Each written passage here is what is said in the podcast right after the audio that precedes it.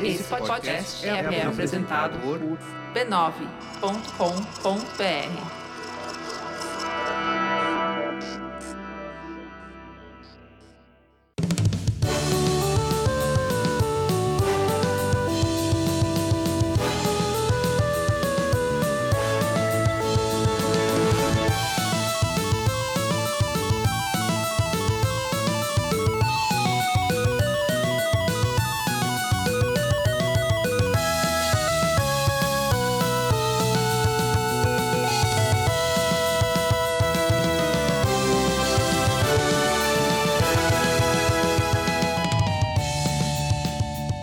Ao vivo, Poco Pixel Classic Edition, eu sou o Adriano Brandão, do meu lado tá o Danilo Silvestre, tudo bom? Tudo bom, beleza? Maravilha! O que, que é Classic Edition, Danilo? A gente tá falando de criações clássicas do Poco Pixel. Porque a, a, a, Sony tem Classic Edition, a Microsoft tem Classic Edition, a Nintendo tem Classic Edition, a SNK tem Classic Edition. Por que, que o Poco Pixel não pode ter Classic Edition, né? Pois é, em geral são os, os, mais vendidos? A gente vai fazer com os mais ouvidos? Não, a gente vai fazer com os escolhidos pelos mecenas do Poco Pixel. Mecenas do Poco Pixel? Sim, mecenas do Poco Pixel. a gente tem um programa que chama Mecenato Esclarecido do Poco Pixel, onde os nossos ouvintes ajudam o Poco Pixel a continuar existindo e ajudam os outros ouvintes do Poco Pixel a continuarem escutando o Poco Pixel. Olha só, é um programa brasileiro ajuda brasileiro. Boa! E é graças à ajuda deles que a gente consegue tirar umas merecidas. Exatamente, a gente está de férias agora no começo do ano vamos ficar de férias até o carnaval, como é o, são os hábitos e costumes, né? Os usos e costumes do povo brasileiro. E lá pelo meados de março a gente volta com episódios inéditos. Mas enquanto isso, a gente está soltando edições clássicas do nosso podcast com grandes temas que os nossos mecenas escolheram para a gente revisitar. Boa! Então são 10 episódios incríveis que a gente vai retirar lá do baú de memórias do Poco Pixel. Exatamente. Tem, pode, tem episódio do ano passado, tem episódio de 2015. A gente já está entrando no Danilo, esse é o quinto ano do Poco Pixel 2019. Não fala em voz alta que eu me sinto velho. É, ridículo. É, esta é, vai ser a quinta temporada do Poco Pixel. Então a gente tem mais quatro temporadas anteriores pra gente resgatar material de arquivo. Boa. E os, quem resgatou, no caso, foram os mecenas. E eles escolheram entre eles quais eram os episódios que eles gostariam mais de ouvir de novo. Se bem que todo mundo pode ouvir de novo a hora que quiser, né? É só clicar no botãozinho ali. Isso, mas essa aqui é a nossa curadoria. É. É, curadoria clássica. A nossa curadoria deles, né? Dos Isso. mecenas. E a gente tá reempacotando esses episódios antigos. É, ipsis literis, não tem mudança nenhuma no, no, no som. Mas é só o tema para vocês escutarem temas que foram escolhidos pelos, pelos mecenas. Tem desde como montar um console retro gamer até Atari, passando por jogos esquisitos.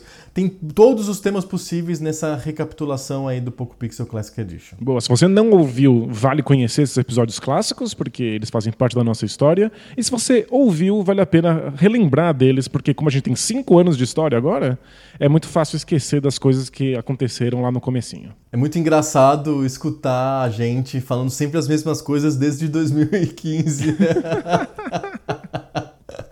É muito divertido. É isso, são 10 episódios repeteco, episódios clássicos, e aí voltamos no meados de março com episódios inéditos do Poco Pixel. E não são só episódios inéditos, a gente volta também com outras novidades. Aguardem. Vai ter várias coisas aí, vai ser incrível, vai deixar todo mundo de boca aberta. Boa. E olho esbugalhado.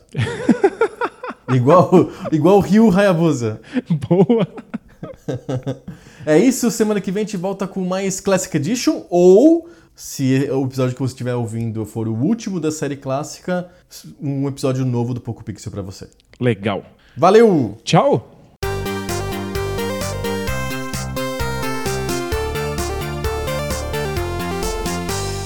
Como tudo que é gostoso, envolve um certo prazer e tal, os videogames desde o começo já sofreram com vários estigmas aí de, sei lá, serem distrativos ou de serem coisas inadequadas para pessoas sérias, porque ele é um brinquedo, um joguinho, um, uma coisa que te, a, a, te vicia. Acho que o principal desde o começo é perda de tempo. Isso, que é uma perda de tempo, é não serve para nada, não serve para nada. nada. E aí, desde o começo também, que a indústria veio com a ideia de jogos educativos educativos pra meio que contrabalançar. Olha, a gente sabe que é joguinho. Isso aqui é um joguinho que vai ensinar matemática, que vai ensinar geografia, vai ensinar história. E aí criou-se uma coisa que é muito antiga, que meio que nasce junto com o videogame, que é o jogo educativo. É que o- esse movimento de tornar os jogos educativos estava acontecendo de maneira muito forte fora dos videogames. Tipo quando os videogames surgiram. Hum. É, os jogos pra crianças já estavam ganhando essa roupagem. Aham. Todos Já- tinham motivo de existir. Isso, já tinha os pais preocupados de não, não entregar só brinquedos pros seus Aham. filhos, mas entregar brinquedos que tivessem um viés educacional. Um conceito, né? Isso, então começaram a surgir lá no começo dos anos 80, no, no final dos anos 70, as marcas de brinquedos que não estão só distraindo o seu filho, estão dando alguns conhecimentos, mesmo que você não saiba. É, acho que várias marcas de brinquedo até hoje falam de que porque são educativos, tipo Fisher Price. Exatamente. Na verdade, são, são brinquedos iguais a qualquer outro brinquedo, mas eles dão uma roupagem que atrai os pais. Isso, tem, tem um pedagogo por trás que imagina Ah, que eles sejam necessários para algum tipo de Mas eu, aprendizado. eu tava pensando até muito antes disso. Eu tava pensando, por exemplo, o Monopoly, o Banco Imobiliário, ele surge nos anos 10, 20, como um jogo que uma professora fez para ensinar para os alunos o conceito de monopólio imobiliário. Isso faz todo sentido. Ele ela era, na verdade, o jogo chamava The Landlord's Game, que era tipo o jogo do senhorio, o jogo do dono do imó- do imóvel, do proprietário. E era pra ensinar que, puxa vida, se você é, pode fazer causar mal pras pessoas se você ser tem monopolista. muitas terras, é. Exato. E é, é um jogo educativo, se você for pensar bem. né? Isso, é, tipo, é um movimento bem antigo de tentar tirar dos videogames, do- dos jogos em geral, essa estirpe de serem Perda de tempo. e dar pra eles algum objetivo. Sim. A criança não tá ali simplesmente vadiando, enquanto você, adulto, trabalha se esforça. Ela tá treinando pra ganhar habilidades futuras. É porque a criança, ao, pro olhar do adulto, ela, o papel dela é aprender a ser adulto. Exatamente. É. Não é algo em si, né? Não existe a infância. A, a criança é vista como um adulto em potencial. Exato. Então você tem que realizar esse potencial o mais rápido possível. Exato. Então você ajuda ela a brincar de coisas que façam com que ela aprenda funções futuras. Exato. E tem o lado calhorda nisso, né? Que é se isso faz com que os pais gastem mais dinheiro, melhor, né? Exato. Então, se eu falo que o banco imobiliário é educativo, isso meio que desarma os pais que não vão querer comprar um jogo que seja só de diversão. Ou que piora, ai, é violento, ai, é cruel, sei lá, ai, estimula a competição entre as crianças. Aí a pessoa não compra, então você usa o negócio de, ai, é educativo, pra fazer os, os pais comprarem. Sem dúvidas. Ah, Os pais pensam muito, especialmente nas últimas décadas, nos filhos como investimentos. Né? Eu quero dar aos meus filhos todas as oportunidades para que ele seja bem sucedido. Então você paga as melhores escolas, paga os melhores cursos. Então um bom jeito de convencer um pai a dar um jogo que seja caro para o seu filho é dizer isso é um investimento. Ele está ganhando alguma habilidade que vai ajudar ele a ter uma vantagem futura. E não tem, não escapa, né? Tudo que os pais acabam fazendo quando é um investimento maior, um valor maior, é pensando que, que não é só uma diversão, que também é uma coisa que vai ser útil lá na frente. Então, tipo, sei lá, ah, é o computador, vou dar um computador pro meu filho. Mas ele não vai ficar só jogando, ele tem que transformar nisso na profissão que ele vai ter depois. Isso, não, é bom dar um computador pro seu filho, porque ele aprende a ver planilha. O mundo da informática, né?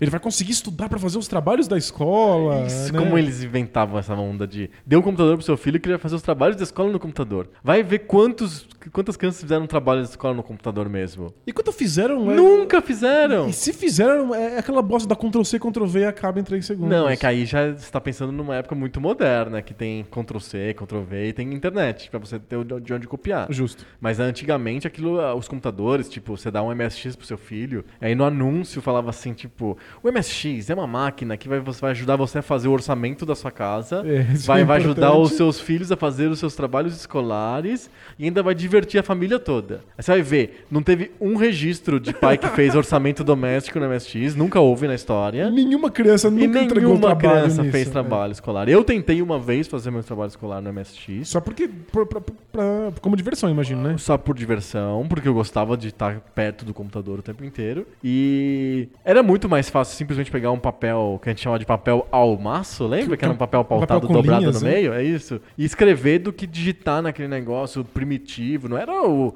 Word moderno. E fora que você tinha que esperar 200 anos pra imprimir essa desgraça. Nossa, imprimir aquilo, que desastre. O barulho que fazia. A impressora matricial, horrível. Enfim, sempre é uma desculpa, porque no fundo todo mundo comprava o MSX e era pra jogar jogo da Konami. Isso. né? Tipo. Todo mundo queria jogar Nightmare. E Konami Soccer, era, É. era basicamente isso. E nos videogames a mesma coisa, né? Então, quando a Nintendo lança jogos educativos, no fundo é pra recuperar o dinheiro de um pai que não queria colocar dinheiro no jogo lá, sei lá, do Mario, porque o que tem a ver um encanador e tartarugas? Quero É. uma coisa que seja mais educativa que isso. Eu acho que o começo dos videogames estão muito ligados com essa ideia de convencer os pais a fazer o investimento. Aham. Acho que vai ficando cada vez Menos, né? mais fácil que os pais entendam que o videogame tem um valor em si. Que se divertir com um jogo de videogame é um valor em si próprio. Isso, é porque. é, a- a- aí você pode falar como espe- especialista muito mais do que eu. Educação não é só educação formal de transmitir conteúdo. A formação de uma criatura também é educação, no sentido bem amplo. Ah, sim, sem então, dúvida. tipo, a, a, a, a criança assistiu Comando para Matar com Schwarzenegger. É, é também educativo. É- educa outras coisas, não educa valores da família ou matemática, mas educa que, como que era a cultura dos anos 80. Isso, insere É- na educação. Isso. Insere na cultura. é. Exato, é legal. Você entende o que, que é o Schwarzenegger, você entende várias coisas com o comando pra matar. Eu inventei, mas é tipo. Não, Qualquer coisa. É. É que esse apelo ao jogo educativo, ele também é uma má visão do que é educação. Uhum. Ele é educação como transmissão de alguma habilidade. Então, os jogos educativos, especialmente no começo, eles tentam passar isso. Alguma habilidade que possa ser Ele usada tenta no ser futuro. um material complementar à sala de aula. Exatamente. Então, por exemplo, o pr- o primeiro jogo educativo famoso, e talvez seja o primeiro jogo de videogame famoso também, acho que é uma disputa aí, que é o Oregon Trail, que é um jogo particularmente famoso nos Estados Unidos, mas Sim. ele acabou, por influência dos Estados Unidos na cultura pop mundial, a gente acaba sabendo que existe. E porque também os computadores vinham com ele, então ele acabou se espalha- espalhando para outros lugares. Né? Então, o, o Oregon Trail foi um jogo feito por um departamento de educação de um estado dos Estados Unidos. Minnesota? Minnesota. É, e era um jogo sobre a conquista do Oeste, assim, sobre a o espalhamento dos Estados Unidos, além das 13 colônias originais no nor- Nordeste, até a costa do Pacífico, né? Então, a- uma das rotas famosas disso era a Oregon Trail, né? A trilha para o Oregon. E o jogo era sobre isso, sobre como que era a vida dos pioneiros, né? Dos desbravadores. Dos desbravadores. E a ideia do jogo, que foi criado por esse departamento de educação, era ensinar para as crianças o quão, quão difícil, quão duro era essa vida, essa, esse caminho para o Oregon e, e valorizar os heróicos atos dos pioneiros americanos, né? A ideia do, do jogo era essa. É um jogo feito para a criança perder, é, é feito para ela sofrer muito jogando. É feito pra dar tudo errado. Pra dar tudo errado. Então, é, basicamente, é você tem uma carroça e você tem que meio que distribuir o que você vai levar na tua carroça que você vai pro Oregon. Aí você tem lá hum, comida, sei lá, mantimentos, coisas, objetos, a tua família e você bota dentro da carroça. Aí vão acontecendo coisas durante o, o percurso que você tem que tomar ações. Então, aparece um bicho, sei lá, aparece um, um- uma hiena do deserto, sei lá, não, não sei exatamente como que são os bichos. Aparece um ladrão, ah, alguém fica doente, acabou a comida. Você tem que se virar ali cons- fazer a família chegar no, no destino final. Isso, como acontece de tudo, invariavelmente você perde. E, a- obviamente, a morte mais famosa do Oregon Trail, que virou icônico e tem camiseta, todo mundo se lembra disso até Entrou hoje. na cultura pop. Entrou na cultura pop, que é você morreu de desinteria. Que é uma coisa muito comum no, no- na época. época, é. Exato, as pessoas morriam de desinteria, porque as condições sanitárias eram absolutamente nenhuma. E aí não existia médico pra isso. Então o jogo é um jogo feito pra ser um contexto, um para aumentar o contexto do, jogo, do jogador, do aluno, da- do que é dado na sala de aula. Ele serve como um complemento, como se fosse um material novo, como se fosse um livro a mais que a criança estivesse recebendo, ela recebe também o jogo. Perfeito. Na verdade, ela nem recebe o jogo, porque o jogo é de 71, nem sei que caralho de computador que eles fizeram o jogo, se, porque o Apple 2, o Apple 1 é de 74, algo assim. É, mas os jogos é, eram jogados em computadores que ficavam na sala de aula. As escolas tinham computadores, alguém vendeu a ideia para as escolas que os computadores eram ferramentas pedagógicas importantes, e o Oregon Trail era uma das opções de ferramentas pedagógicas que as escolas tinham à disposição. Era um jogo. É, mas o Oregon Trail é um jogo que faz educação do jeito certo. Hum. Porque a gente vai ver um bilhão de outros exemplos mais pra frente que não conseguem ser tão sof- sofisticados porque literalmente te dão uma informação escolar. Falam a capital de tal lugar é X. Isso, ou diga pra mim quanto que é 2 mais 3. Isso. Oregon Trail, ele tá te passando uma sensação específica que, Que a aula não daria. que a aula não daria. Aham. Ela te explica como é você estar tentando sabendo que você vai falhar. Aham. É, é muito mais sobre a mecânica, sobre a estrutura do jogo, que é extremamente punitivista e que manda os seus esforços privados abaixo porque você vai Sim. morrer de desinteria, não Sim. importa o que você faça, Exato. do que sobre te passar um conteúdo específico. Você aprende pela experiência. É, a experiência tenta te passar alguma coisa daquele desespero de estar desbravando alguma coisa, mesmo que isso não vá funcionar. Aham. E que você tem que fazer aquilo puramente baseado na esperança e você eventualmente morre. Eu acho até que o jogo tem é, textos, assim, que você- quando você vê nas telas, ele fala, ele, ele fica dizendo em 1700 e não sei o que, blá blá blá. Mas eu, ele, Tem um muita texto- um gente texto comprou educativo, isso. é. Muitos diretores de escola devem ter comprado por isso. Ah, o aluno vai ler sobre a conquista do Oeste, sei lá. É, mas não é isso Mas não que é fica. isso que fica, é. Não, é, não é por isso que o jogo funciona. As pessoas lembram, o jogo ficou icônico e ele entrou no imaginário porque ele passa uma, uma sensação de desespero que é muito importante. Aham. E isso não é por conta do conteúdo educacional. É por conta da mecânica que faz você falhar. A gente vai ver vários jogos educativos que funcionam no futuro, inclusive jogos recentes que funcionam nesse sentido, são esses jogos que você não pode vencer. É, é- é uma mecânica muito comum e é uma mecânica muito funcional. Te passa um certo desespero, Uma sensação. uma sensação de desespero que pode ou não ter um contexto histórico e você aprende essa sensação Sim. não necessariamente um conteúdo específico. Mas depois do sucesso do Oregon Trail, um monte de gente quis entrar nessa trilha aí, pegou- Olha! pegou, ah, ah, ah.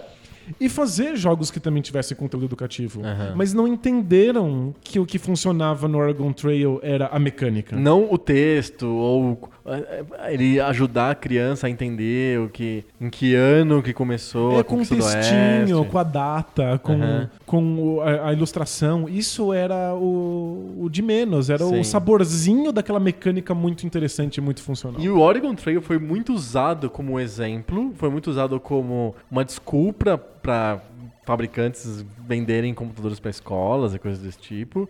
Inclusive, ele era encartado junto com os computadores, porque era a tentativa da fabricante, da Apple, da IBM, sei É, lá, Apple II vinha com o jogo, né? De falar, olha, esse aqui, o- esse computador que você está comprando também é um- pode ser um instrumento educativo. Olha só, a gente tem- inclusive tem um jogo sobre a conquista do Oeste, que é uma coisa muito americana, que tá, entendeu? É, tem um apelo Ainda todo. bate no orgulho, assim, né? Isso. Então o Oregon Trail eu acho que é o primeiro, é um jogo tão antigo, do começo dos anos 70, e é o primeiro super lembrado é, jogo educativo da história.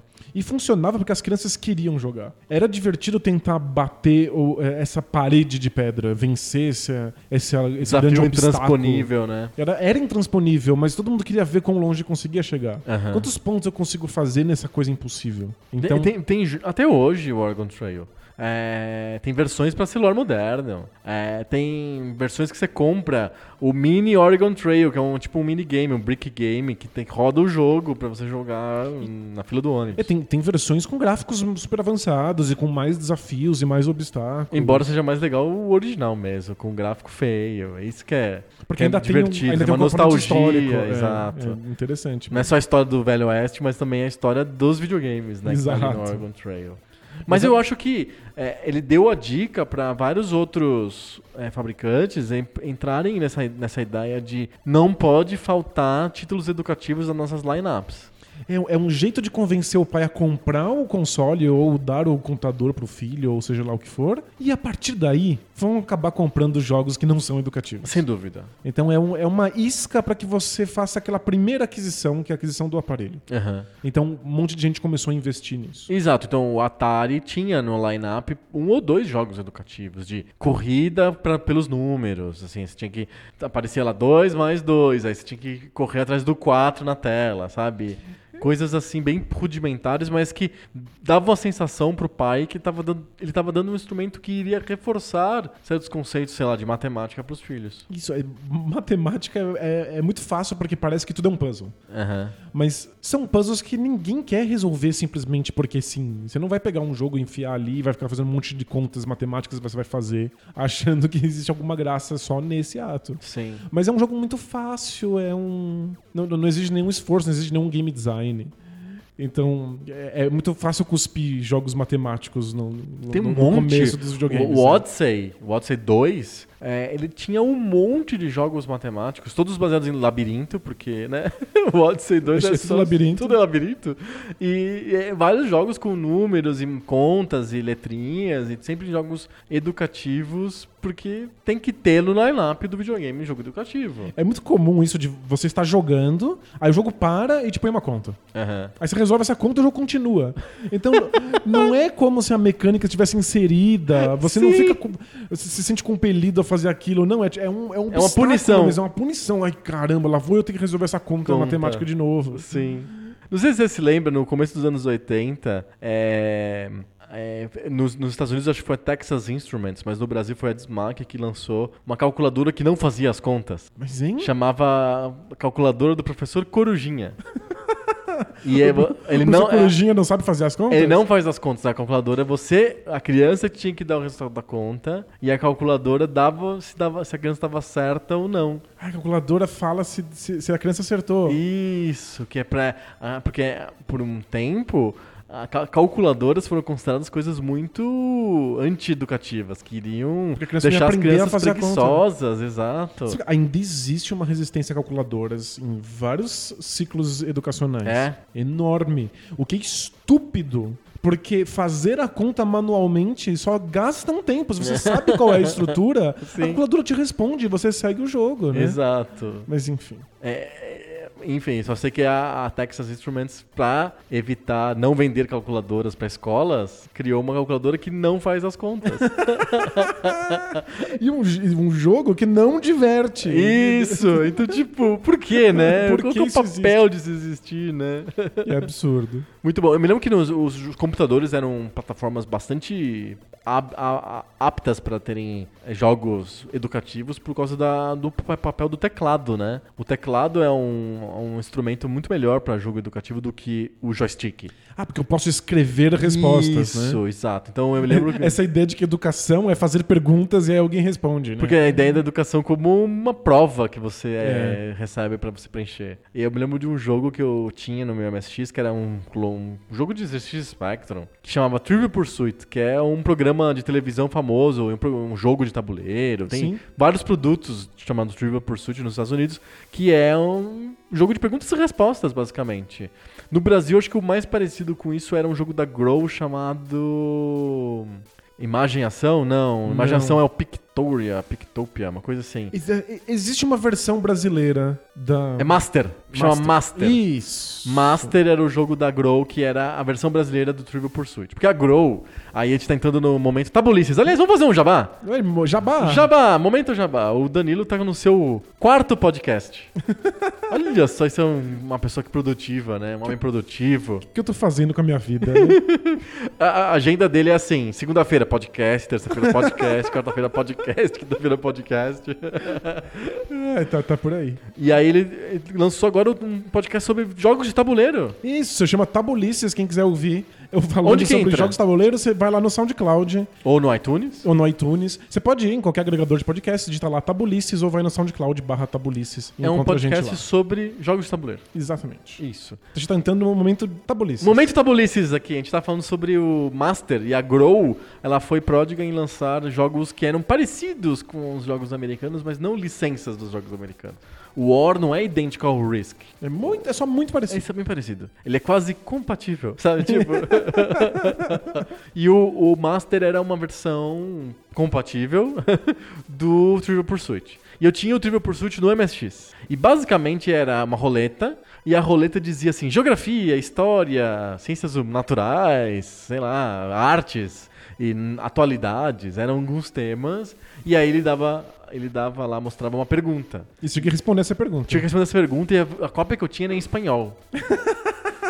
Tinha que responder em espanhol. Tinha que respon- Uma responder- pergunta que talvez não fosse da sua realidade. Não, eu não entendia a maior parte das perguntas, era impossível de tentar responder aquilo, mas eu achava fascinante a estrutura e do jogo, de, de tentar e, escrever no teclado a resposta, porque muitas respostas você tinha que escrever. Qual o nome do filme? Aí você não tinha umas opções, você tinha que escrever. E esse é meu ponto. O que, que você fazia quando você não sabia as respostas desse jogo? Eu pulava, sei lá, apertava Enter e ele falava assim. Sempre a resposta do. Era um bichinho que ficava andando de lado pro outro numa sala, assim. E ele falava: Ah, que pena, eu também não sabia.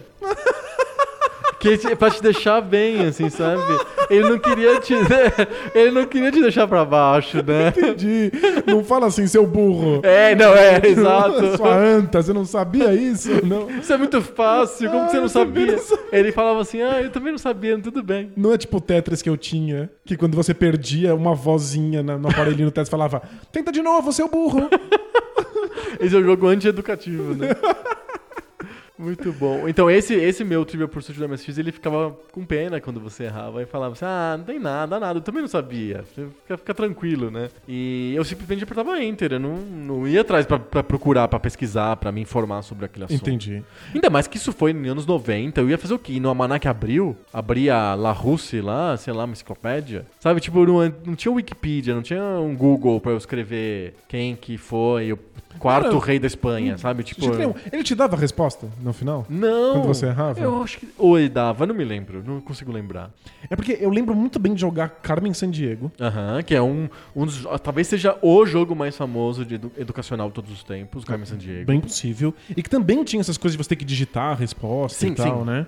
E se eu não sou, se eu não sabia, se eu errava, se dava alguma coisa que eu não, não, não tinha condições de saber, ele dava a resposta depois e eu não aprendia a resposta. Eu simplesmente decorava aquele conjunto de sinais que era, sei lá, a capital da Macedônia. Da, da Macedônia. E aí, se ele me desse a pergunta de novo, eu simplesmente respondia, porque você se acostuma, você fica condicionado a dar as respostas. Porque você quer vencer o jogo. Aham. Vo- Você não joga Carmen Sandiego pensando. Vou aprender sobre o mundo. Vou aprender coisas. Você joga Carmen Sandiego pensando, é um jogo, eu preciso vencer esse jogo. Preciso de capturar a Carmen Sandiego. Você fica bom em dar respostas certas, não em aprender aquele conteúdo. Conta o que é o Carmen Sandiego pra quem não conhece o jogo. Carmen Sandiego é. A Carmen Sandiego é uma personagem que ela é uma líder de quadrilha internacional, de ladrões, um negócio assim. E ela sempre rouba alguma coisa e você é o detetive que você tem que capturar a Carmen Sandiego. Só que quando nesse processo ela fugiu, ela tá em algum lugar do planeta e você tem que descobrir em que lugar que ela tá. E aí você vai nos, nos, nos lugares e nesses lugares acontecem trivias, assim, tipo perguntas e respostas, do tipo, qual que é a capital da Bulgária? Aí você tem que digitar ou escolher de uma lista de opções lá, o Sofia. E aí, se você acerta, ele vai te dando mais dicas sobre onde tá a Carmen Sandiego. É que, é- no fundo, no fundo, é um jogo de perguntas e respostas. Pura e Isso. simplesmente. Exato. Mas é que são perguntas e respostas bem camufladas. Aham. É que é disfarçado na busca pela Carmen, Isso né? é bem disfarçado. Então você, você interroga um suspeito. Ele te fala assim: o, o cara que você tá perseguindo fugiu pra capital da Bulgária. Aham. Aí você vai até a Bulgária, ele te mostra um mapa, tem lá seis cidades. Você que tem é que a escolher qual delas você vai. Mas você não sabe qual é a capital, então você se ferrou. Então Exato. você vai ter que aprender qual é a capital pra ir pro lugar certo. Se vai Perfeito. pro lugar errado, você acaba não encontrando quem você queria Não, e, e- e o jogo te dá textos. Então, por exemplo, se você clica na cidade, ele fala: Sim, Sofia é a capital da Bulgária, é uma cidade que tem não sei quantos habitantes, tem uma foto de. Isso. Entendeu? Tipo, tem um. Ele, ele é quase como se fosse uma apresentação sobre aquele assunto que você está procurando. E Que no ele- caso são cidades do mundo, porque o primeiro jogo é Onde no mundo está Carmen Sandiego? Isso, é Where um- in the world is Carmen Sandiego? No fundo são perguntas de geografia, mas você vai. Elas são bem, bem camufladas numa historinha. Sim. Então o cara fugiu, e aí você encontra que ele deixou pra trás um papelzinho com a bandeira. Então você E precisa saber. bandeira de que país? De que país é essa bandeira? Porque as assim pessoas carregam papéis com bandeira sempre, né? Mas é, é, é bonitinho que eles tenham se esforçado pra integrar isso numa mecânica. Fazer um storytelling legal. Isso, tem, tem uma historinha, tem um mundo interessante, que é essa coisa de você estar perseguindo essa grande. La- Ladra, Ladra. internacional. E que ela tem um monte de comparsas, você tem que interrogar esses comparsas. E que você tá realmente caçando ela, e o tempo é limitado. O meu ponto é que, se você jogar muito Carmen Sandiego, você se torna um excelente jogador de Carmen Sandiego. não, não, não, você não aprende sobre o mundo, né? É que você precisa fazer rápido, você precisa aprender das, das respostas certas. Eu sabia como encontrar a capital da Bulgária, porque eu decorava, tipo, ah, a capital da Bulgária é um nome pequeno e começa com S. Aham. Aí ele me dá várias opções, eu vou na opção que for menor e começar com S. Você cria na sua cabeça mecanismos que fazem você responder direito àqueles, àqueles quebra-cabeças. Então, ah, eu lembro que eu preciso ir para um lugar que a bandeira tem um triângulo. Você não, não aprende exatamente qual é o país, qual, como a bandeira é, quais são as cores dela. Você vai aprendendo os elementos que são necessários para que você resolva aquilo. E existia muita força bruta. Podia. Se você jogava, jogasse bastante, você pegava as manhas. E né? você decorava mais ou menos quais são as respostas, você começava a, a descobrir estratégias para ir mais ou menos pro lugar certo. Você vai simplesmente tentando e na tentativa e erro você fica bom jogador. Uhum. Se você por acaso aprende a capital da Bulgária, foi muito sem querer. é muito mais fácil você aprender que a capital da Bulgária é um nome pequeno que começa com S. Sim. Ou qualquer outro tipo de mecanismo que você use mentalmente pra ficar bom jogador. Mas é isso, a gente esquece que jogar jogos de videogame nos tornam bons jogadores de videogame. Essa camuflagem que o Carmen Sandiego faz, achando que você vai aprender coisas do mundo, não funciona. Sim. É, é, fale sobre a sua posição sobre, então, sobre videogames e educação. É, eles, videogames são muito bons em passar sensações. Então, se você quer educa educativamente passar sensações, ótimo. Igual o Oregon Trail. Igual Oregon Trail e um monte de outros jogos nesse, nesse esquema. Se você quer passar conteúdos específicos, a chance do teu jogador ignorar aquele conteúdo e ele simplesmente ver aquilo como um puzzle de um jogo e resolver como se fosse um puzzle e esquecer assim que o jogo terminar é gigantesca. Porque a gente aprendeu com os jogos a, a vencer obstáculos que são obstáculos do jogo, não do mundo real. Você aprendeu lá a resolver quebra-cabeças do Tetris e você aprende a resolver os problemas do Mario. E quando você te dá um jogo educativo, você tem exatamente a mesma abordagem. Perfeito. O, que você aprende num jogo não sai do jogo, é isso que você tá querendo dizer. Exatamente. Se eu aprendi no Doom a matar monstros de um certo jeito, eu, isso fica no Doom. Eu não vou aplicar isso na vida ou no Duke Nukem. É, com sorte, você vai aplicar isso em jogos que sejam parecidos com o Doom, que tem a mesma mecânica do Doom. Então eu posso ficar bom Talvez. em jogos de tiro. Talvez. Se a- Talvez. Se a, mecânica for parecida, se a dinâmica do jogo for mais ou menos igual. Então, o- quando você vai jogar Carmen Sandiego, você fica bom em resolver aquelas perguntas, em dar aquelas respostas, em uma perseguir a experiência do Carmen. tipo, dá a criança jogar Carmen Sandiego uma semana, depois bota ela numa sala para responder uma prova de geografia. Então, talvez uma outra resposta ela se lembre, mas por acaso. Aham. Porque ela aprendeu a, a reconhecer a capital da Bulgária entre outras cidades búlgaras. Ela pode ter decorado isso pelo lugar em que tá no mapa, Aham. pela altura, pelo número de letras. E vários esquemas diferentes são usados como, como estratégia do jogador para dar a resposta certa. Sim. Se a, a pergunta for pura e simples, assim, daí a capital da Bulgária então, aí ô bonzão. Numa chamada oral. Uma chamada oral. É muito possível que o jogador, o excelente jogador de Carmen Sandiego, não faça ideia. Porque não é sobre isso. Porque ela- ele aprendeu a jogar Carmen Sandiego e não aprendeu geografia. Exatamente. Existe algo que pode ser aprendido em Carmen Sandiego, sem dúvida, mas é efeito colateral.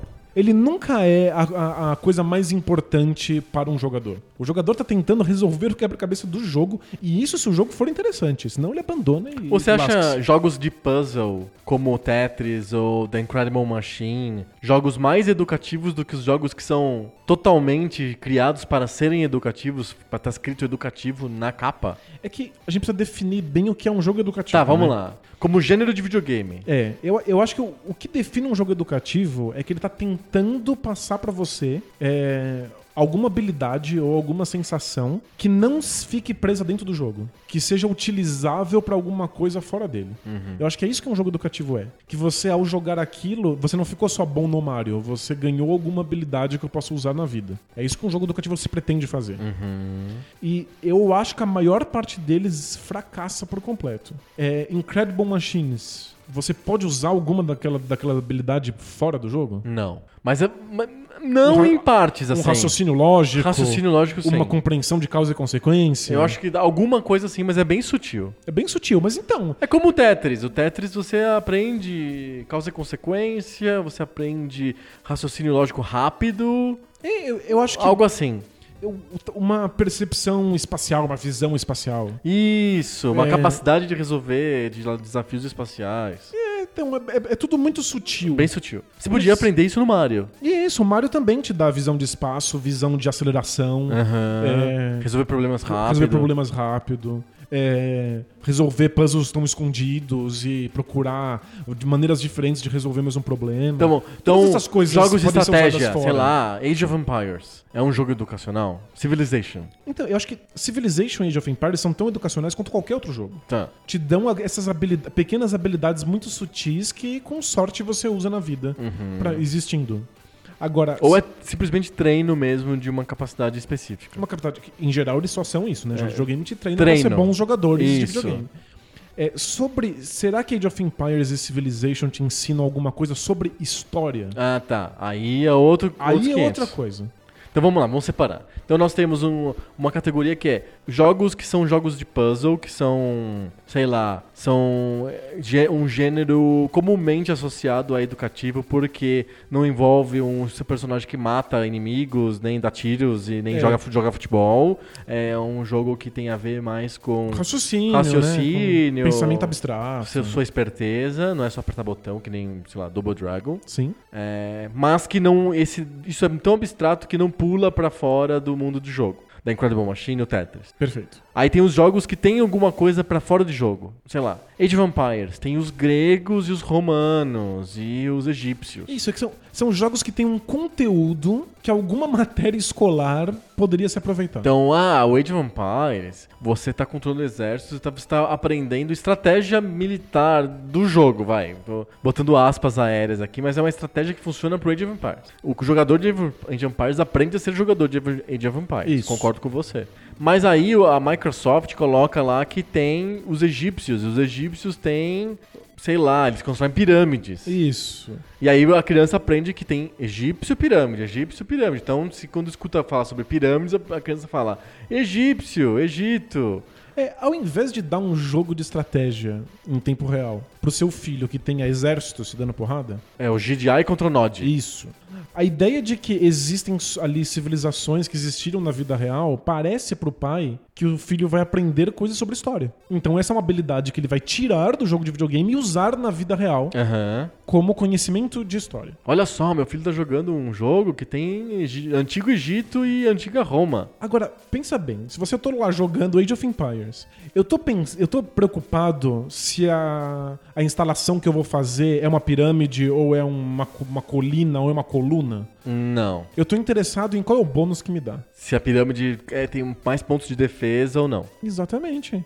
Você não pensa, olha, essa é a unidade do egípcia. Os soldados egípcios usavam esse tipo de arma pra controlar Aham. a população. Você tá pensando assim, essa unidade dá quanto de dano? Quanto que ela tem de vida? Sim.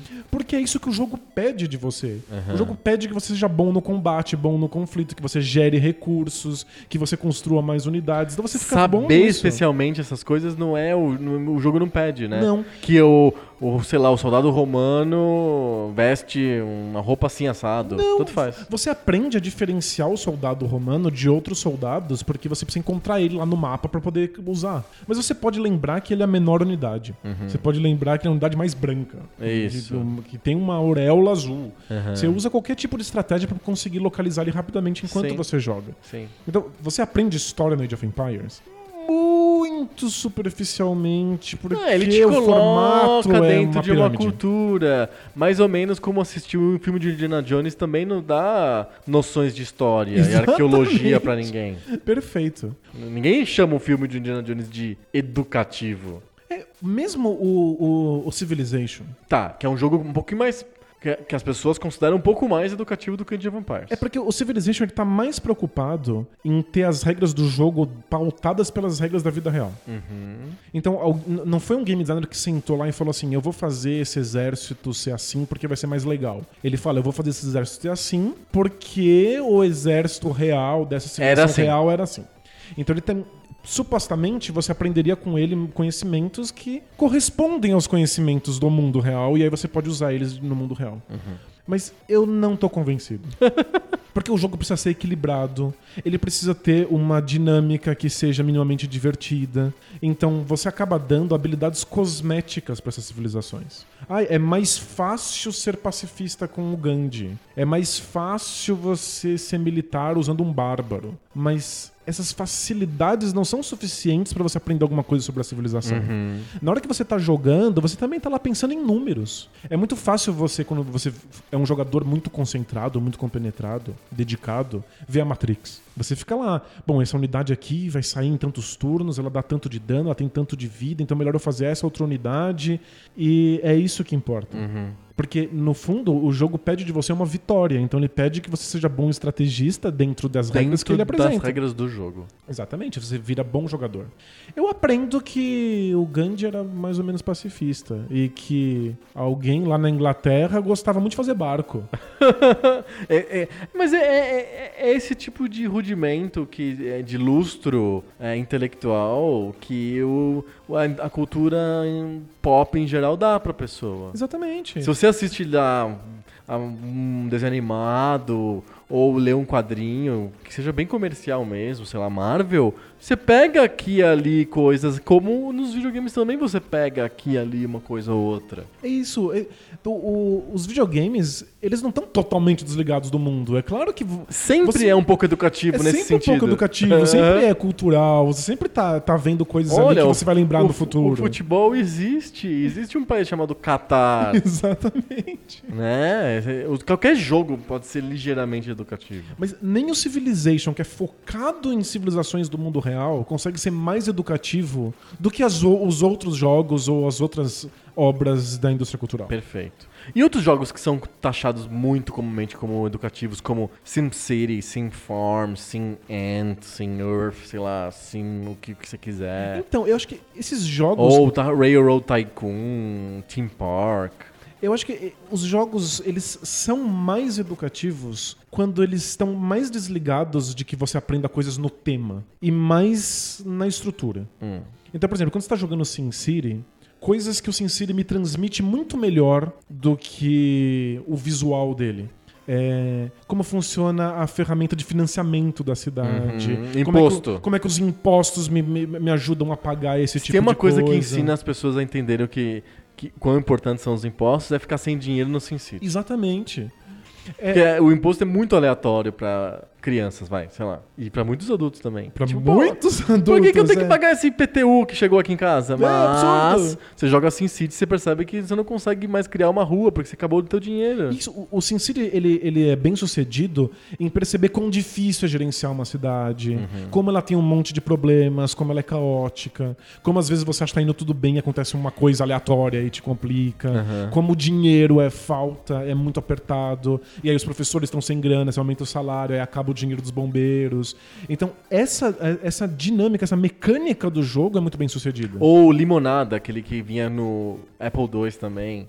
O que é de você criar uma barraca de limonada, que aí você compra milhões de cubos de gelo, aí vem o reporte de boletim meteorológico em seguida e fala: choveu. Choveu. É, isso ensina muito mais sobre economia do que um jogo que tivesse como tema economia. Aham. Então, o, o, o, o SimCity não precisa me falar sobre cidades. O que ele, ele me transmite algum conhecimento muito útil sobre cidades em como as regras do jogo são. E não tanto no visual dele, na- na- nessa coisa que é mais perfumaria. Aham. Então, os jogos que são mais educativos são os que passam sensações através das regras deles. Sei, tem interessante. Então, a mecânica acaba indo ensinando muito mais a criança ou quem joga do que se tem texto na tela ou não. Isso, ou se, o- se o tema parece educativo ou não.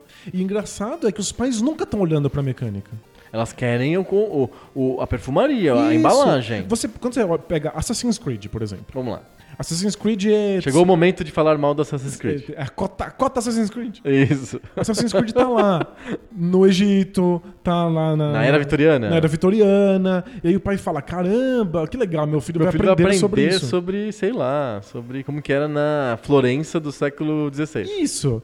Porque o visual, porque a arquitetura é assim. Quando você tá jogando, as regras do jogo são: escale essas coisas, vá do ponto A até o ponto B, mate alguém, complete essa missão, faça a próxima. Exato. O que você aprende de fato são as regras. Você aprende a ficar bom em jogos de mundo aberto e de Parkour. e de fazer missões. É um jogo educativo sobre parkour. Exato. Você Sobre joga- andar em cima de telhados. É, você joga Assassin's Creed, você fica muito bom em jogar Prince of Persia, em jogar GTA. Uncharted. É isso, Uncharted.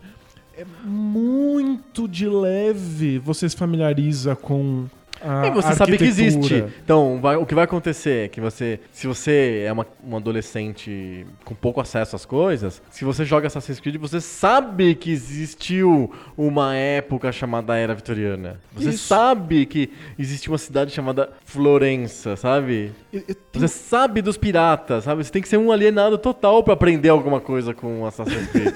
Verdade. é, é educativo pra quem chegou de outro planeta há ontem, assim, sabe? Você tem toda a razão. Eu conheço um monte de professores de história que usam Assassin's Creed com os alunos. ah, é? Muito, é muito comum. Porque eles acham que o aluno está aprendendo alguma coisa estética, vendo como, como eram as coisas naquela época, que eles não teriam acesso de outra maneira. Mas Mas funciona de alguma maneira. Você vê a arquitetura de Florença. Sim, mas poderia ser, um, do- poderia ser um vídeo, poderia ser uma foto, poderia ser um livro didático. Eles acham que o jogo funciona melhor porque as crianças têm mais vontade de jogar. Uhum. Mas Elas estão mais abertas pro jogo. isso, elas, elas Do que se- pra um slideshow com elas se fotos de interessam mais pelo, jo- pelo Assassin's Creed, óbvio, do que elas se interessariam por um, um documentário de meia hora na, na sua aula. Mas, A arquitetura florentina do Isso. século XVI. mas, se ele assistisse o documentário, se ele assistisse de fato, ele veria a arquitetura. Jogando, eu não tenho certeza que ele tá vendo. Entendi. É muito fácil você, tentando ir do ponto A até o ponto B, num jogo de videogame, ignorar completamente a arquitetura, ver Matrix, assim. Aham. E falar assim: olha, é um obstáculo, eu tô pulando esse obstáculo pra É, chegar no outro obstáculo pra chegar no ponto B. é realmente. Mas você não acha que, por exemplo, cutscene e por fato de ter um jogo, a pessoa se sente um pouco mais motivada pra, pra, pra prestar atenção na história e nem que escutar palavrinhas do tipo, porque o Doge de Florença, de Veneza, fez isso e aquilo. É, é possível. Há, há- há uma aquisição de vocabulário e de uma certa terminologia Eu acho que é meio sem que querer. ajuda quem chegou de outro planeta ontem. Sim, porque é, é sem querer, a, a- a- criança ou adolescente tá jogando, obviamente quer jogar porque gosta do jogo, gosta da mecânica. Quer esfaquear regras, pessoas, Quer é. esfaquear os carinha, fazer as missões e pular por cima dos, dos obstáculos. Mas por que ela quer jogar mais quando ela tem uma interrupção no jogo, mistura aquela cutscene? Ela assiste o diacho da Ah, cutscene. e, e fica com vontade de skip skip. Isso. Às vezes ela até se envolve na história, a gente se envolve. É, joguei GTA, fiquei envolvido na história do GTA, olha só. É, e de- mas, o- Mas o GTA tá fora de questão, porque nunca foi pensado como Pra um jogo educativo. educativo. Mas eu tava lá assistindo as cutscenes e, em geral, eu odeio que cutscenes existam, mas eu tava lá, você se envolve na história. Aham. Então é, um, é uma pegadinha, assim, é um truque. Você entra pela jogabilidade e acaba se interessando pela história que tá sendo contada. Mas a história tá sendo contada no, no, no Assassin's Creed poderia ser qualquer outra coisa, poderia ser um filme. Aham. E, inclusive, tem um monte de erros históricos. E é Sim. muito boba. E os Sim. personagens são feitos pra serem interessantes num jogo. No jogo. O, o- o meu ponto principal é que videogames são sobre regras. E toda a perfumaria, toda a história, os fatos históricos, os assuntos, todo o conteúdo educativo, ele tem que se sujeitar à regra do jogo. Uhum. Então você vai mudar o que for necessário para que a regra funcione. Então não é confiável como. Como Perfeito, porque qualquer fato buraco de é. game design, de storytelling, muda a história, pronto. Isso. Inventa que Florença fez alguma coisa que não fez, na verdade. Isso. Só pra a história andar. Isso não cabe, né? não vai criar uma missão que seja interessante do ponto de vista das regras do jogo. Ah, muda um pouco aí o Leonardo da Vinci, faz ele te dar um, um item fantástico que você usa para o jogo ficar mais legal. Isso. Leonardo da Vinci é aquele idiota do, do Assassin's Creed, é um personagem imbecil que tinha que ficar dando uns itens lá. entendeu? Ele é o, a, a, a M do 007, né? No fundo. Então é, é, é sobre a regra. Exato. Quando a regra transmite alguma coisa, legal. Quando você tá transmitindo só pelo conteúdo, a gente tem que lembrar que a regra é mais importante. A regra vai te transmitir a coisa mais importante pra criança que tá ali eh, jogando pra aprender. Então é um jogo educativo sobre parkour. Exato. Exato, sobre a física de como que é um telhado. Ensina muito sobre telhados o Ensina Assassin's muito sobre uma física cagada do, do- De telhados. É isso. E jogos educativos que funcionem, fora o Oregon Trail. Hoje a gente falou um monte de. citou vários jogos que as pessoas reputam como educativos, sei lá, o Civilization, o Assassin's Creed que é usado em sala de aula. Sem Mas a gente só dúvida. falou bem do Oregon Trail e do SimCity. Ó, Tem mais exemplos? Outros jogos que funcionam na mesma linha do Oregon Trail, que, é que funcionam muito bem. Tem um famoso, inclusive já dei para aluno meu em sala de aula, que é o Third World Farm, Tá. Que é um jogo para computador, dá para jogar no browser. Tipo Steam da vida. É, não, você joga no browser mesmo. Você Ah, é digita- browser? É browser, Ah, jogo tá. de browser. Aham. E você tem Você, uma... tem, você tem um pirulito e você enfia um pirulito no chão e nasce dois pirulitos? Você conhece esse jogo de browser? Não. É um jogo de browser que é jogo de caracteres. E aí é uma tela branca e você fala assim, você tem um pirulito. Aí você... O que você faz com o seu pirulito? Você, co- você come o pirulito, você não tem mais nenhum pirulito. Acabou o jogo. Acaba o jogo. Aí você enfia o pirulito na terra, nasce outro pirulito. E aí você começa a ter uma produção de pirulitos. E aí você começa a fazer um monte de coisas. Eu vou colocar esse jogo no links do post. Ensina alguma coisa sobre produção Não, de não, coisas? não, Ou só uma piada? É só uma piada mesmo. Entendi. Mas é fantástico, você percebe e fica duas horas jogando no browser. pra, pra ver como a, a mecânica pega, né? Exato. Não importa qual- sobre o que seja.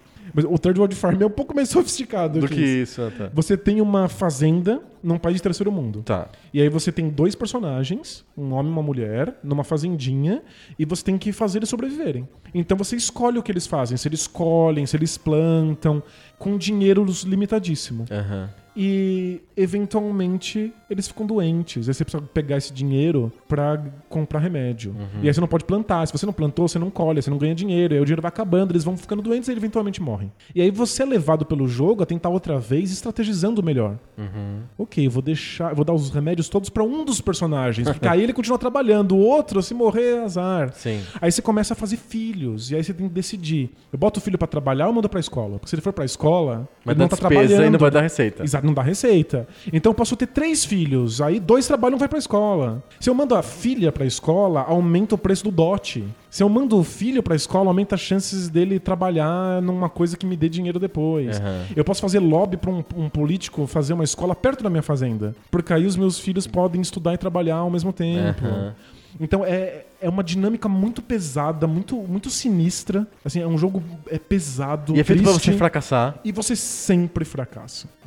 Então quando você acha que você está indo muito bem, tem uma guerrilha no seu país, ele passa, rouba tudo e vai embora. N- não tem como. É pra ver. é- Acho que ele foi, obviamente, foi inspirado também no Oregon Trail, né? Sim. É, o, é, a- o objetivo do jogo é passar a sensação de que o esforço não é suficiente. Uhum. Se Então, você começa errado, não tem, não tem como. Isso, vo- Você deu azar de nascer num país de terceiro mundo. Pronto, acabou. Essa é a história. isso é difícil. Você, Fim de end.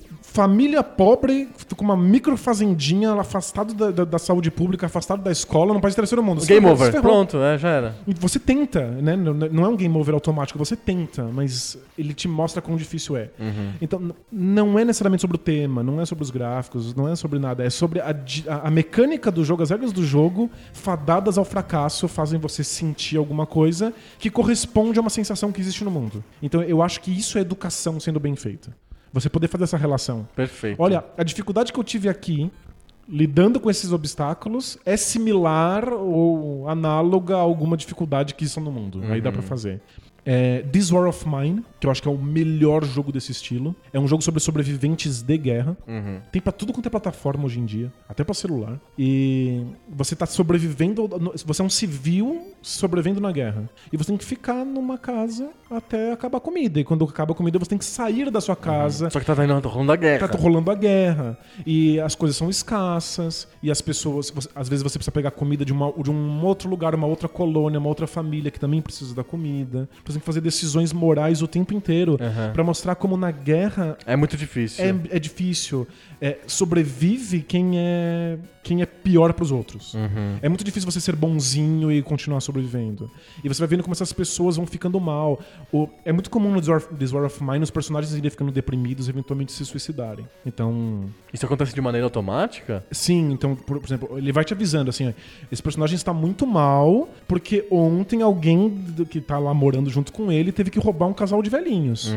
Ele te avisa, olha, ele tá muito deprimido. Aí você tenta usar ele, ele não sai da cama. Você você não consegue. Você não consegue mais. Então você pode pegar alguém e não ir trabalhar com essa pessoa nesse dia pra ficar tocando música ou conversando com ele. Mas você controla vários personagens? Contra vários personagens. Ah, tá. Inclusive vão chegando personagens novos e você tem que decidir se você confia neles pra deixar eles mo- morarem junto com você ou não. Aham. Eventualmente as pessoas ficam doentes, elas se matam, elas fogem. Às vezes, às vezes um personagem da noite por dia pega todo o seu estoque de medicamentos e foge. Não, pa- não tá lá mais lá. Não tá lá mais. Aí você perde o personagem e os medicamentos. Então é um jogo muito pesado. E também fraca- você fracassa. Dá pra vencer. Dá pra vencer. Dá pra vencer, mas é muito difícil e sempre alguém se lasca no, no caminho. Uhum. Inclusive, ele, ele termina o jogo e fala assim: olha, o que aconteceu com cada personagem que você viu? Alguns se deram bem, outros não se deram. Uhum. É um jogo feito pela. Por uma, uma instituição, uma ONG que, que ajuda crianças que são vítimas de guerras. Uhum. Então, toda a ideia do jogo é passar essa sensação e as regras trabalham pra isso. Eu acho que esse tipo de coisa é muito funcional. Uhum. Isso educa você pra você ver uma situação que talvez você não seja capaz. Não é sobre ganhar uma habilidade. Jogos que tentam fazer você ganhar habilidades específicas, em geral, te, te ensinam uma habilidade do, Do jogo.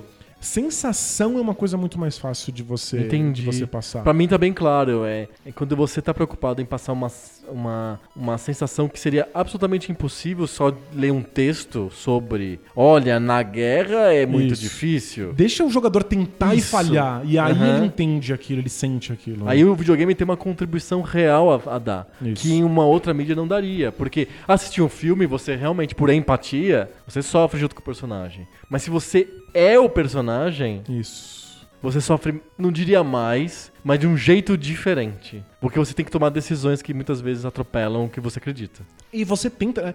É, é É engra- igual, o, Papers, Please, de alguma maneira, ele não é exatamente educativo, porque ele não tem uma mensagem tão clara que nem esses dois jogos que você Olha, mencionou. eu acho ele bastante educativo. Mas ele tem muitas decisões morais que você tem que tomar muitas vezes. Eu acabei de passar por fronteiras e, e- viajei pra fora. É, você se sentiu um pouco como no Papers, Please? É, tipo, porque às vezes dá raiva dos, dos funcionários que estão do outro lado. Assim. Porque o, o o jogo foi criado porque o cara, o, o game designer, ele tava cansado de passar pela imigração. Ele odiava o projeto, a, a imigração. Ele, ele, ele é um americano que morava, mora no Japão. E ele viajava muito. Ele passava pela imigração com constância. E ele odiava o processo de imigração. Por isso que ele teve a ideia do Papers, Please. Só que o jogo Papers, Please coloca você no papel do funcionário da Nário, do outro imigração. lado, é. E é horrível, é uma situação medonha, uma situação muito complicada. Então o jogo me, me ajudou a humanizar aquela pessoa que tá ali no processo de imigratório. Porque eles são bem escrotos, assim, o, o processo é, é- é muito ruim pra quem tá passando de um lado pro outro. Mas o jogo me ajudou a pensar, e esse cara é uma pessoa. Ele também tem questões, eu sei que o trabalho dele é difícil. Sim. É, isso os videogames fazem muito bem. Te colocar no papel de outra pessoa, de uma- num outro ponto de vista, fazer você tentar e falhar, é, é muito bom. E o que é legal no Papers, Please é que ele, ele não quer passar mensagens específicas. Então ele- os países são fictícios. Isso. Eles têm um certo setting, quer dizer, você imagina que seja no leste europeu dos anos 80, mas ele não, explica, não explicita isso. Eu não aprendo ca- capitais dos países É, da- do, do leste europeu. não. Eu não aprendo nada sobre a União Soviética. Não é história, não acontece. Não é isso, Olha, é. o muro de Berlim vai cair. Não, não acontece nada disso durante o jogo. Não é feito pra você aprender essas coisas. É, É. feito pra você sentir quão opressivo que é você decidir as pessoas entrando no seu país e, ao mesmo tempo, você tem que garantir o sustento da sua família. Isso. E isso é muito mais educativo, no sentido de que é muito mais usável no mundo, do que se o jogo fosse sobre a União Soviética e me desse os nomes corretos e Como foi um corretas. jogo dos anos 80, 90, muito famoso no PC, que é o Crisis in the Kremlin, que é um jogo sobre isso. Você é o Gorbachev e você tem que resolver o problema da União Soviética. É, tem, tem, tem o Trópico, que você é o Fidel Castro É, e tem que construir exato. Cuba. Que os jogadores transformam rapidinho num Sin City. Deixa eu trans- transformar esse lugar numa coisa mais legal possível. É, o, o Crisis in the Kremlin, ele tem contexto histórico, então acontecem coisas históricas durante o jogo que no Trópico não tem, porque ele não diz que é o Fidel, ele diz que é o El Comandante, sabe? É, tipo, sim, sim. E o, o- o- no Crisis in the Kremlin é no Kremlin, você é o Gorbachev. E a- a- os eventos são os eventos que aconteceram na vida real. Então é feito pra você aprender história. Perfeito. Ou se fosse um jogo sobre a crise da Baía dos Porcos, sabe? Mas como é, como é a mecânica, né? Será, que a É. será que a mecânica me transmite o que era a União Soviética? Isso, não, não transmite. É que nem o Civilization. Mas o Papers, Please transmite a sensação de você ser um guarda de fronteira. É, eu sinto que eu aprendi mais sobre a União Soviética jogando Papers, Please do que jogando um, um- um jogo histórico. Um jogo né? histórico, É. ou de videogame, ou de tabuleiro, sei lá. Sim. Então, o jogo, o jogo ele transmite quando. Ele, ele é educativo quando ele transmite uma coisa que outra mídia não transmitiria. Eu acho que a, a, sensa- a- sensação que eu tenho é essa. O verdadeiro jogo educativo é aquele que não dá pra replicar em outra mídia. Não dá pra ser um- uma apostila. Não dá pra ser uma aula muito bem dada. É, é- É, é outra coisa. é por isso que esses jogos de videogame que são contas matemáticas são ridículos. Eu podia dar um Ah, papel, faz o com contas isso. matemáticas. Ou Trivia Pursuit. Isso. que é Podia ser o vídeo- o Silvio qual é a Santos capital lá. de X? Qual a capital do Brasil? Né? Tipo, é- podia ser o- você pegar um- uma revistinha da banca e preencher A, B, C, assim. Você tem toda a razão. O que não, não é replicável no Carmen Sandiego, o que só os videogames fazem no Carmen Sandiego, por exemplo, é a sensação de perseguição, de você estar correndo atrás de alguém, aquela sensação de estresse de você não poder perder de vista a pessoa. As perguntas, a capital, as bandeiras, isso é reproduzível em qualquer outra mídia. Qualquer e aí mídia. a gente esquece. Sim. Já os jogos como o Oregon Trail ou This War of Mine ou Papers, Please dão, dão sensações que a pessoa não consegue lendo um gibi. É, é- é só curioso que parece que todos eles são jogos pesados. Parece que a sensação É, a mais. gente- os exemplos são pesados, É, né? o, o- a sensação mais fácil de transmitir educativamente é são sensações ruins. Mas vamos pensar no. pesar, Vamos, né? Então vamos no SimCity, vai. Que é um jogo que não, não tem uma linha do tipo. Você vai aprender agora sobre as linhas do urbanismo. O primeiro urbanista foi o, sei lá, o que redesenhou as ruas de Paris, não sei o que, que tem um nome lá, o Osman, Hausmann, mas ele, os franceses chamam de Osman. É, e ele foi um urbanista que fundou a escola de urbanismo do mundo. É, não- não, fala nada, nada disso. disso. Ele simplesmente fala assim: acabou o dinheiro. Acabou de. Haddad, e ou- aí? Você, você coloca um monte de indústrias cerque- cerceando uma área residencial. Aí ninguém vai morar lá, todo é, mundo vai embora. Não precisa Aí nem assim, ter nada escrito. Nossa, isso aqui eu não posso repetir. É que você, você, no fundo, pensa, eu não posso colocar área amarelinha perto de área verdinha. Você tá aprendendo regras do jogo. Mas- elas são transponíveis, você, você pode colocar elas, Exatamente. aplicar elas em alguma coisa fora. Exatamente. E não necessariamente são as regras do mundo, mas são as- é como o game designer vê o mundo. Aham. O- Eu aprendo muito sobre a visão de urbanismo do cara que criou SimCity. Do Will, Will Wright. Ele tinha uma visão específica do que, que pode ficar perto, do que, de quais são as dificuldades específicas de gerir uma, uma cidade. Se botar um monte de estrada dá certo ou não dá certo. Isso. A gente aprende a visão dele lá. Aham. E, Mas é, eu acho que aprendi mais do que com, sei lá, Mario Smithing, com um monte de trivia sobre assuntos da, da escola. Sem dúvida.